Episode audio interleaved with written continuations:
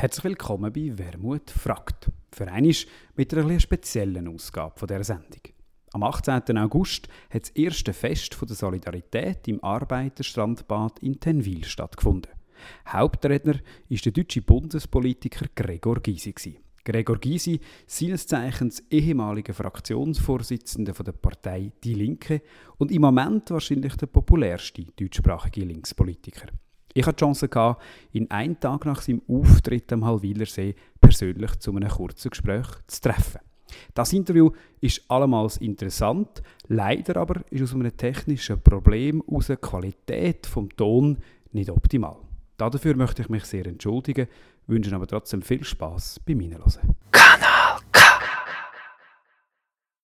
Herzlich willkommen bei Wermut fragt. Das ist der politische Talk auf Kanal K. Die Sendung wo du am Lautsprecher hörst und ich am Mikrofon das Glück habe, Menschen einzuladen, die uns helfen, die Welt ein bisschen besser zu verstehen.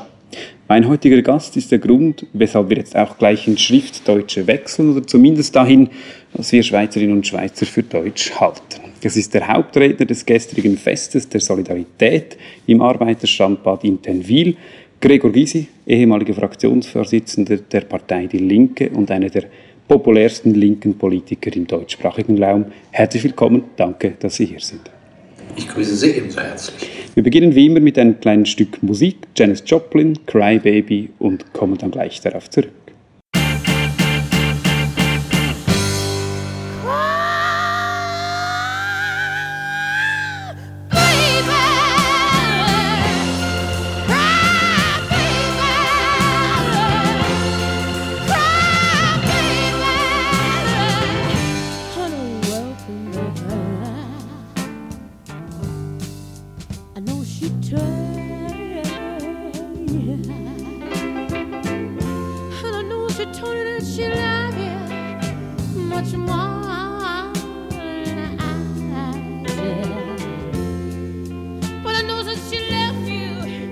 gonna swear that you just don't know why. But you know.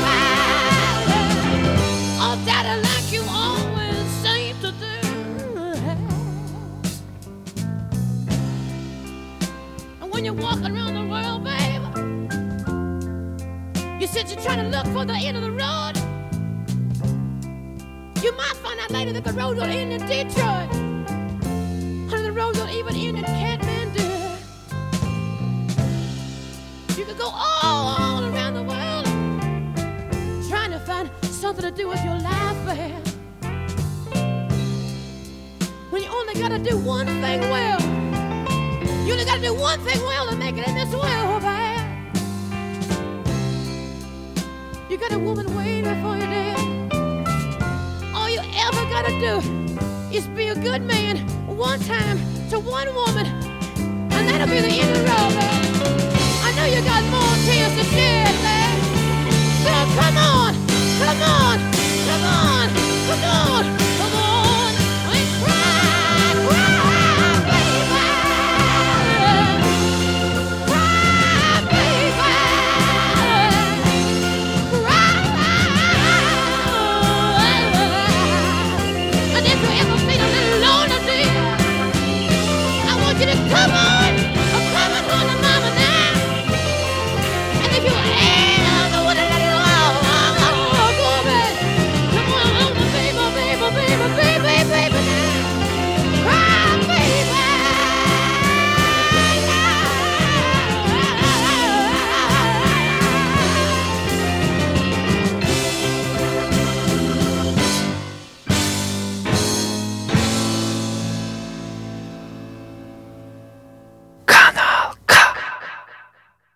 Du hörst Wermut fragt, der politische Talk auf Kanal K. Wir haben gerade gehört, Herr Gysi Janis Joplin, Crybaby. Ist die Welt in einem Zustand, in der wir über sie weinen müssen? Das weiß ich nicht. Äh, auf jeden Fall müssen wir uns sehr anstrengen, dass sie in einen besseren Zustand gerät. Sonst äh, geht das alles schief. Was mir an Cry Baby so gefällt, ist, dass Janis Joplin das ganze Leben auf die Bühne bringt. Also, die singt das mit einer Leidenschaft. Man ahnte zwar, dass sie auch früh stirbt, weil sowas geht ja nicht gut aus, aber das hat mir imponiert. Ja, äh, wir sind gerade in einer Rückwärtsentwicklung. Also vor 501 Jahren hatten wir die Reformation. Äh, die sich stellte gegen die absolutistische Macht der katholischen Kirche, weil eine absolutistische Macht immer auch missbraucht wird. Dann haben es allerdings auch die Reformatoren übertrieben und dann gab es die Gegenreformation. Wenn Sie so wollen, haben die großen Konzerne und Banken eine Weltwirtschaft begründet. Sie wussten, dass es keine funktionierende Weltpolitik gibt und haben allerdings auch etwas angerichtet, womit sie gar nicht gerechnet haben. Sie haben nämlich den weltweiten Lebensstandard organisiert, also Vergleich, den Vergleich des weltweiten Lebensstandards. Äh, früher wussten ja viele Menschen in Afrika gar nicht, wie wir in Europa leben. Und nun haben sie ein Handy, nun haben sie das Internet, nun wissen sie es. Und daher haben wir eine, nicht die einzige, aber eine der Ursachen für die steigende Flüchtlingsbewegung. Kurzum, die Konzerne haben aus der sozialen Frage, die vorwiegend eine nationale war, eine Frage der Menschheit gemacht. Die Linke muss darauf eine Antwort finden. Und natürlich kann man jetzt verzagen, man kann pessimistisch werden, aber das ist nicht mein Stil. Mein Stil ist immer zu sagen, gut, da müssen wir eine, Suchung, eine Lösung suchen und müssen versuchen, die plausibel zu machen und zu erklären und den Zeitgeist zu verändern. Wobei Sie mit dem Titel Ihrer Autobiografie ja das auch etwas wieder einschränken. Sie sagen, ein Leben ist dann doch zu kurz, um diese Veränderungen hier zu bringen, äh, die es bräuchte. Naja, ich habe gesagt, ein Leben ist zu wenig. Allerdings meinte ich damit, dass ich bisher sechs Leben geführt habe. Nämlich meine Kindheit und Jugend, dann meine Studentenzeit, dann mein Anwaltsleben in der DDR, dann die ganze Wendezeit 89, 90. Und dann wurde ich Bürger der Bundesrepublik Deutschland und da hatte ich zwei Leben, das fünfte und das sechste. Das fünfte, da lehnte die Mehrheit der Bevölkerung, der politischen Klasse, der Journalistinnen und Journalisten mich ab. Und im sechsten habe ich mir doch äh, die Anerkennung äh, der Mehrheit erarbeitet wenn ich nur die Wahl zwischen dem fünften und dem sechsten nehmen hätte, würde ich immer das sechste nehmen. Das ist sehr viel bequemer als das fünfte. Und das siebte kommt noch.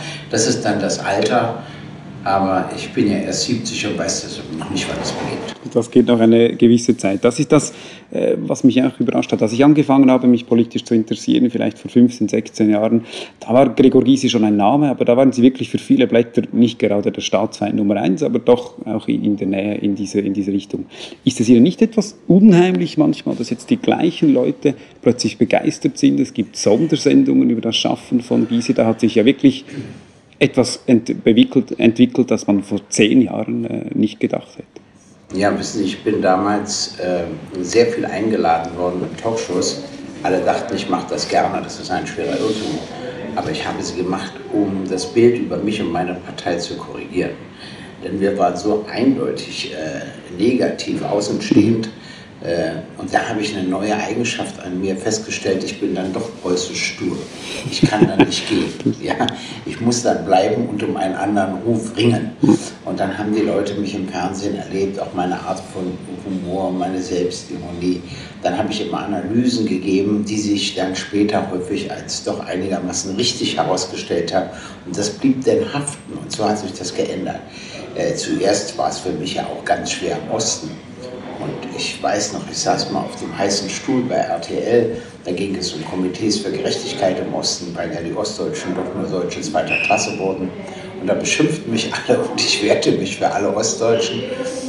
Und am nächsten Tag war ich in so einer schwierigen katholischen Gegend für mich und plötzlich war die Akzeptanz da. Das gewechselt. Und sie haben gesagt, so wie gestern musst du das immer machen. Das heißt, sie haben plötzlich akzeptiert, dass ich einer von ihnen bin und auch für sie streite und kämpfe. Und das Zweite war dann auch im Westen, als sie zum Beispiel bei der Einführung des Euro habe ich eben die Rede dagegen gehalten, habe gesagt, wenn man über eine Währung, eine Integration versucht, gilt immer das billigste Angebot. Äh, ich habe Ihnen gesagt, das wird zu Rassismus, zu Ausländerfeindlichkeit führen. Das wollten Sie alles nicht glauben, ist alles so gekommen.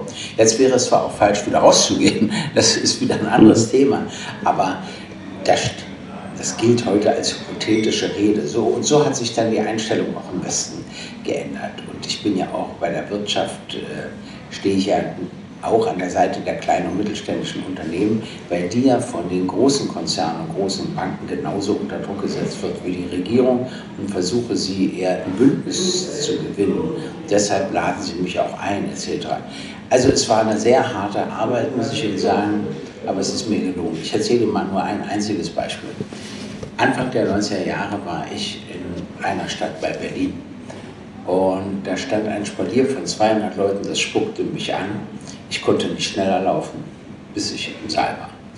Dann klopften sie draußen an die Scheiben, weil sie alle rein wollten. Dann hat der Wirt das ganze Recht verletzt und hat gesagt, gut, also Gesetze gegen Gesetze verstoßen, lass alle rein. Und kamen alle rein. Drei Stunden Diskussion. Nur derjenigen, die mich angespuckt haben, mit mir. Die, die im Saal saßen und die eher Sympathisanten waren, sagten nichts. Und nach drei Stunden haben diejenigen, die mich vor drei Stunden angespuckt hatten, mit Beifall verabschiedet. Mhm. Das ist aber eine harte Arbeit. Das musst du erst hinkriegen. Du musst sie ernst nehmen, du musst auf ihre Fragen eingehen. Du musst auch versuchen, sie zu überzeugen, dass sie vielleicht in einer falschen Richtung denken.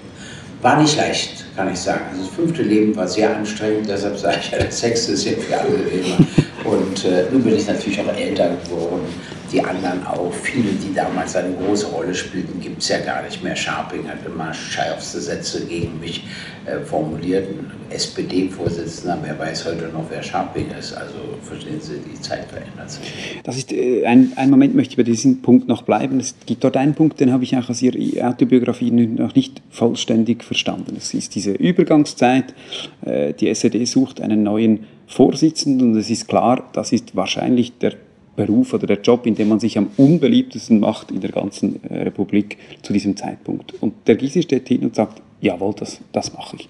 Warum entscheidet man sich für diesen Spießrutenlauf in diesem Moment? Also erstens wusste ich ja nicht, was alles auf mich zukommt. Hätte ich das gewusst, hätte ich Nein gesagt.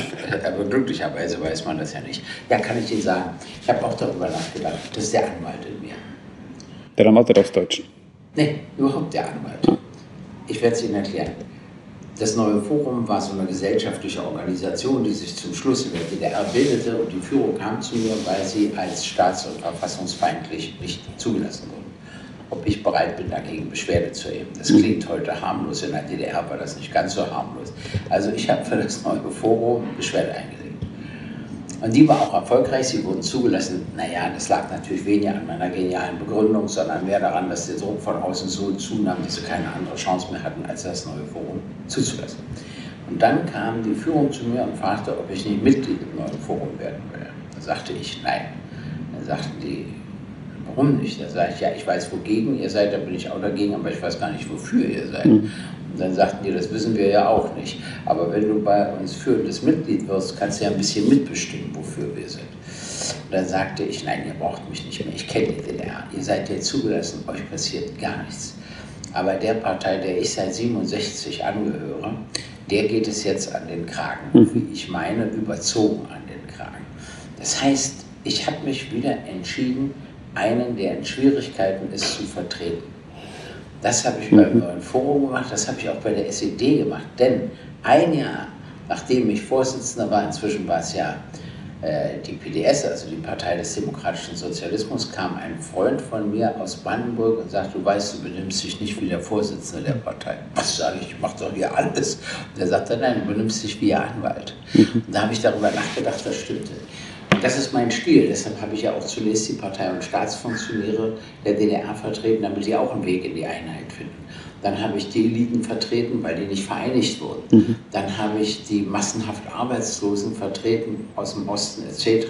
Und dann musste der Zeitpunkt kommen, wo wir die ärmeren Schichten, aber auch die Arbeitnehmerinnen und Arbeitnehmer und die Mittelschichten versuchen, in ganz Deutschland zu vertreten, unabhängig davon, ob sie uns akzeptieren oder nicht.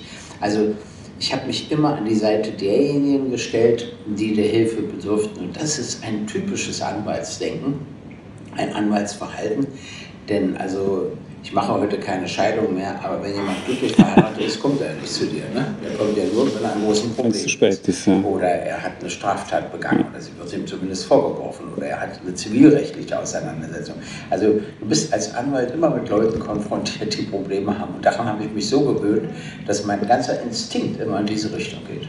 Wenn wir die, die Übergangszeit anschauen, noch einen kurzen Moment, ist da eigentlich etwas vom Faszinierendsten, das aber in der sagen wir, in der Geschichtsschreibung nicht so vorkommt, ist, dass dieser äh, Übergang oder der Beitritt dann zum äh, Geltungsbereich des Grundgesetzes weitgehend friedlich abgelaufen ist. Schmerzt Sie das, dass diese historische Leistung auch nicht wirklich anerkannt wird in der allgemeinen Geschichtsschreibung? Nein, ganz im Gegenteil. Äh, äh, wissen Sie, Geschichtsschreibung korrigiert sich immer im Laufe der Zeit. Äh, ein Jahr nach Herstellung der deutschen Einheit hat Wolfgang Schäuble, der war damals Bundesinnenminister, zu mir gesagt, dass Helmut Kohl und er wissen, dass sie in erster Linie Hans Mohler und mir zu verdanken haben, dass kein Schuss im Osten gefallen ist. Der letzte Ministerpräsident der DDR, Hans Mohler. Richtig. Und äh, das war ja doch interessant, dass er mir das sagte, aber damals durfte ich es noch nicht verbreiten und ein Vier-Augen-Gespräch ist für mich ein Vier-Augen-Gespräch. Später hat das erlaubt. Es gab ja auch andere irrsinnige Sachen. Die kannten ja alle Erich Honecker, den letzten Partei- und Staatschef der DDR, sehr genau. Äh, die hatten Gespräche mit ihm geführt. Ich bin ihm ja nie begegnet. Verstehen Sie? Mhm. Das habe ich natürlich dann auch ausgenutzt, als sie immer riefen. Ich, da war dann noch in Moskau und sollte nach Moabit in Untersuchungshaft. Ja. Und dann riefen die immer, ich soll erstmal Honecker von Moskau nach Moabit bringen. Und als mir das langte, sagte ich, sagen Sie mal, meine Herren in der ersten Reihe, Sie kennen doch Erich Honecker alle persönlich. Sie haben ja längere Gespräche mit ihm geführt. Ich bin ihm ja nie begegnet. Wie ist der eigentlich so? Was haben Sie geantwortet? Aber jetzt zu meinem 70. Geburtstag gratulierte mir Wolfgang Schäuble auf einer Veranstaltung der, Franz der Fraktion. Witzig fand ich, dass er sagte, naja, das Irrsinn hier ist, Gregor Gysi war ja der Nachfolger von Egon Krenz und der der Nachfolger von Erich Honecker und ich, Wolfgang Schäuble, musste ihm Erich Honecker erklären. das fanden dann schon alle witzig. Also mit anderen Worten, wissen Sie, da wird sich auch einiges zurechtrücken. Ich habe vom Bundespräsidenten einen Brief bekommen zu meinem 70. Geburtstag, in dem er mich sehr würdigt für meine Art von Beitrag zu einer friedlichen Veränderung im Rahmen der Vereinigung. Mhm. Oder jetzt hat mir sogar der Vorsitzende der äh, Deutschen Bischofskonferenz der katholischen Kirchen hat mir zum 70. Geburtstag geschrieben, äh, das fand früher auch nicht. Das wäre undenkbar gewesen. Ja. Und zwar hat er sich auch dafür bedankt, dass ich in einem Streitgespräch in einer Zeitung mit dem Vorsteher eines katholischen Klosters, der immer zu Franziskus kritisierte und ich musste Franziskus immer verteidigen. Dass das mal meine Rolle wird, hätte ich auch nicht gedacht. Aber das war schon interessant. Ich werde Ihnen ein Beispiel nennen. Er sagte, er findet das völlig unmöglich, dass Franziskus gesagt hat, Wirtschaft tötet. Ja. Daraufhin habe ich gesagt, äh, darf ich mal versuchen, Franziskus zu erklären? und dann sagt er, bitte. Dann habe ich gesagt, wir haben weltweit eine Landwirtschaft, die die Menschheit zweimal ernähren kann. Trotzdem, laut UN-Statistik, sterben jährlich 18 Millionen Menschen an Hunger. Warum? Das meint Franziskus, habe ich gesagt. Weil Strukturen natürlich dafür sorgen, also weiß ich, was Saatgutes Gen manipuliert, kann ich vielfältig werden. Viele andere Sachen gibt es. Und das ist ganz interessant. Und ähm, ja, davon wurde ich dann doch gewürdigt vom Vorsitzenden der katholischen Bischofskonferenz, dass ich nur noch die Verteidigung von Franziskus übernommen habe. Aber auch wieder, erstens sagt er einige vernünftige Dinge und zweitens wird er angegriffen aus den eigenen Reihen. Genau dafür. Dann kommt in mir wieder der Verteidiger hoch. Der Anwalt der katholischen ja. Kirche diesmal. Ja, diesmal der katholischen Kirche. Wenn wir eine, noch ganz kurz bei der Würde bleiben, das ist etwas, was Sie immer wieder betont. Sie haben es auch gestern in der Rede wieder gesagt, dass nicht aufhören zu können zu gewinnen, was man verstehen muss, wenn ich Sie richtig verstehe, wenn man zumindest den Aufstieg der AfD in der DDR verstehen will, wie der Westen diese Biografien abgewertet, nicht ernst genommen hat, wie diese Zweiteilung Deutschlands Bestand gehabt hat, auch nach 1990. Also abgesehen davon, dass Sie noch am Fenster von City spielen wollten, woran ich Sie nur mal erinnere. ja, es geht ein längeres Stück, bin ich einverstanden. Äh, es gibt mehrere Gründe, weshalb die AfD prozentual doppelt so stark im Osten wie im Westen gewählt wird. Der eine Grund ist, die Ostdeutschen empfinden sich als Verlierer der Geschichte. Sie hatten die sowjetische Besatzungsmacht, die anderen die westlichen, was viel leichter war. Das Zweite ist, dass die DDR eine geschlossene Gesellschaft war. Du hast in Dresden keine Menschen muslimischen Glaubens kennengelernt. Ein bisschen anders war es in Leipzig wegen der Messen und ein bisschen anders war es in Ostberlin, weil da aus Westberlin viele anreisten. Deshalb hat die AfD dort übrigens auch schlechtere Ergebnisse als in anderen Städten. Das ist auch interessant mhm. zu beobachten. Äh, aber für die ist das fremd, eine fremde Welt. Das darf man nicht äh, unterschätzen. Der dritte Punkt ist, bei der Herstellung der deutschen Einheit wurden sie Deutsche zweiter Klasse. Und da gibt es natürlich immer welche, die suchen dann Menschen dritter Klasse. Mhm. Und der vierte Grund ist der, dass es soziale Verwerfungen gab, eine Massenarbeitslosigkeit im Osten, wie sie der Westen glücklicherweise nie erleben musste. Und dadurch sind die Ängste doppelt so groß. Und jetzt glauben viele, wenn die Flüchtlinge kommen, verlieren sie wieder ihren Job etc. Das ist zwar falsch, aber man muss dieses Denken kennen, um dagegen vorgehen zu können. Das ist dann auch die Erklärung. Wenn wir einen Moment äh, zum Ausblick auch für die linke Strategie gehen können, etwas, was aus der Perspektive der Schweiz immer schwierig äh, zu verstehen war, war, Rot-Rot-Grün hat in Deutschland jahrelang eine rechnerische Mehrheit, dann war es nicht möglich. Ab dem Moment, als es nicht mehr möglich war, war das plötzlich Thema. Warum hat das nicht geklappt und ist das keine Option mehr? Darf man sich an dieser Idee festhalten, dass das vielleicht einmal wieder als reale Option auf den Tisch kommen kann? Nähe stößt ab. Und SPD, Grüne und Linke waren sich partiell zu nahe, waren zu sehr gegeneinander in Konkurrenz und haben deshalb schon mal eine Abneigung entwickelt.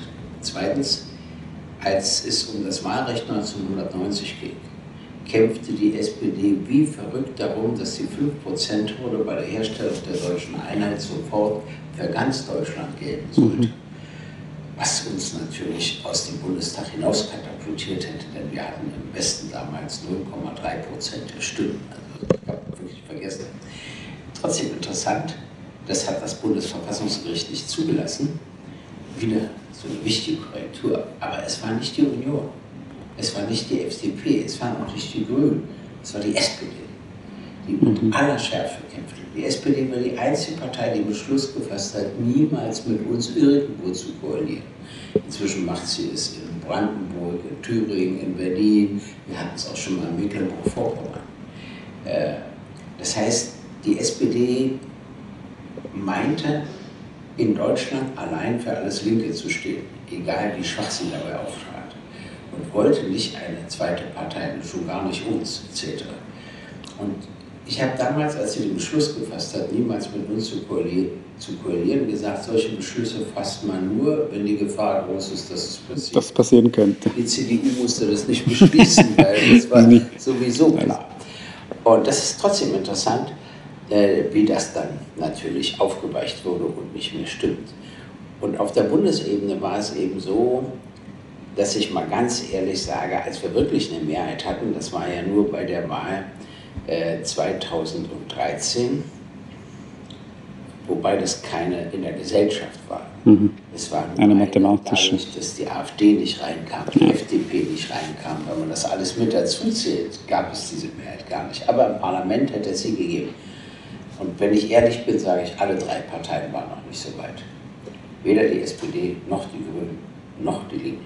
Aber jetzt, jetzt hat die SPD wieder so einen klassischen sozialdemokratischen Fehler begangen. Sie hätte sich nicht auf die Große Koalition einlassen dürfen.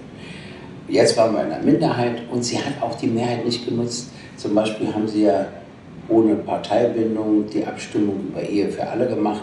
Damit hat natürlich der SPD-Vorsitzende Frau Merkel einen großen Gefallen getan. Vor den Wahlen das Thema zu erledigen? Nein, nicht nur das, sondern weil die FDP gesagt hat, ohne Ehe für alle geht es in keine nicht Koalition. Und sie wusste, sie kriegt dafür keine Mehrheit in mhm. ihrer Fraktion. War doch wunderbar. Nun ist es entschieden, sie kann nichts dafür, sie hat mit Nein gestimmt, aber alle anderen haben gesagt, also die Mehrheit hat gesagt, ja, nun haben wir die Ehe für alle. Und dann haben wir gesagt, na gut, wenn Sie jetzt diesen Weg gehen, am letzten Tag der Sitzung des Bundestages haben wir gesagt, weil alle drei Parteien es gefordert haben, SPD, Grüne und wir, wir fordern die USA auf, die Atomwaffen aus Deutschland abzuziehen. Nur die Aufforderung. Hat die SPD nicht mitgemacht, hat es nicht auf die Tagesordnung gesetzt. Dabei ist die Fraktionsdisziplin viel wichtiger als alles andere. Am letzten Tag, da kann man noch mal den Mumm haben, so einen Beschluss zu fassen. Wenn man vorher verkündet, dass man auch für den Abzug ist. Aber so ist die SPD. Sie ist dann frei von jedem Mut und macht das nicht mit. Und äh, dadurch kann man so wenig mit ihr durchsetzen. Aber ich sage trotzdem, sie ist sehr nach rechts gegangen. Sie hat den ganzen Neoliberalismus in Deutschland eingeführt, zusammen mit den Grünen übrigens. Sie waren es übrigens, die den Spitzensteuersatz der Einkommensteuer gesenkt haben, nicht Kohl, ja, mhm, sondern das waren SPD und Grüne. Darf man alles nicht vergessen. Trotzdem gibt es ja keine Alternative. Äh, wenn wir eine Alternative außer, außer dieser, wenn wir eine Alternative in Deutschland und in Europa wollen, muss es ein Zusammengehen von SPD, Grünen und Linken geben. Das wird nicht leicht. Äh, da zahlt man auch Lehrgeld, das weiß ich alles, aber trotzdem, ich glaube, Sie werden das auf jeden Fall noch erleben. Ich hoffe es. Das wäre die, die letzte Frage. Sie haben es gerade vorneweg, vorne weggenommen. Wenn wir Europa retten wollen, und dafür haben Sie sich sehr stark äh, gemacht, auch gestern in der Rede, dann geht das auch nur, nur über Deutschland. Das Faszinierende ist ja schon, zehn Jahre nach der Finanzkrise haben wir als Linke vielleicht das Gefühl, wir hatten so recht wie schon lange nicht mehr und darum scheint es so schwierig wie auch schon lange nicht mehr gesellschaftliche Mehrheiten zu kriegen. Wie kriegen wir dieses Paradox erklärt?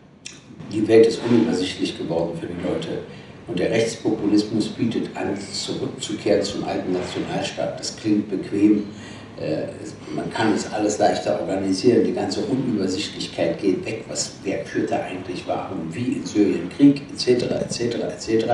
Und deshalb sind die Rechtspopulisten zurzeit erfolgreich. Hinzu kommt, dass die Linke eine schwere historische Niederlage äh, erlebt hat, denn sie hatte ja im Staatssozialismus die Chance, eine Alternative zum Kapitalismus aufzubauen und hat sie letztlich nicht genutzt. Das tragen wir immer noch mit. Ja, und das sitzt tief. Das, sowas geht nicht so schnell vorbei.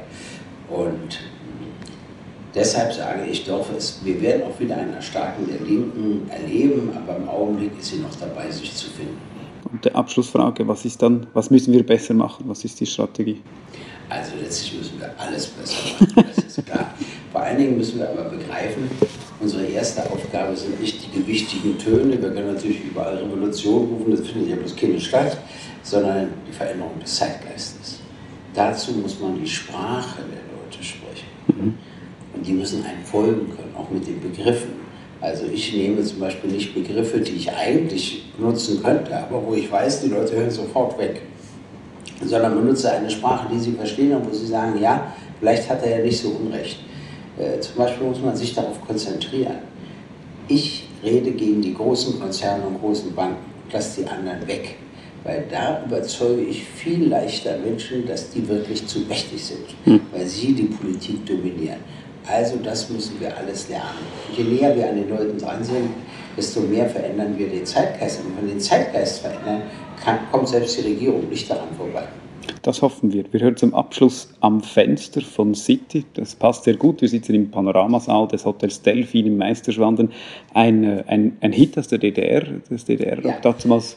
Die einzige goldene Schallplatte, die es im Westen je für einen DDR-Hit gegeben hat.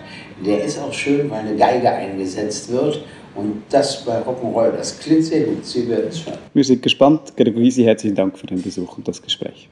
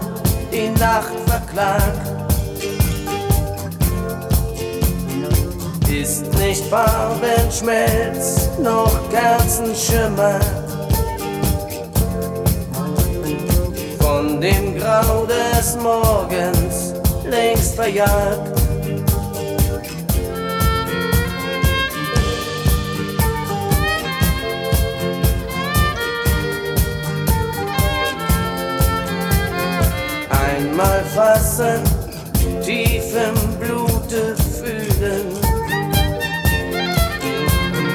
Dies ist mein und es ist nur durch dich.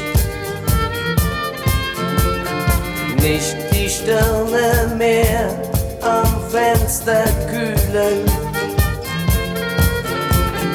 Ran ein Nebel schwer vorüberstrich.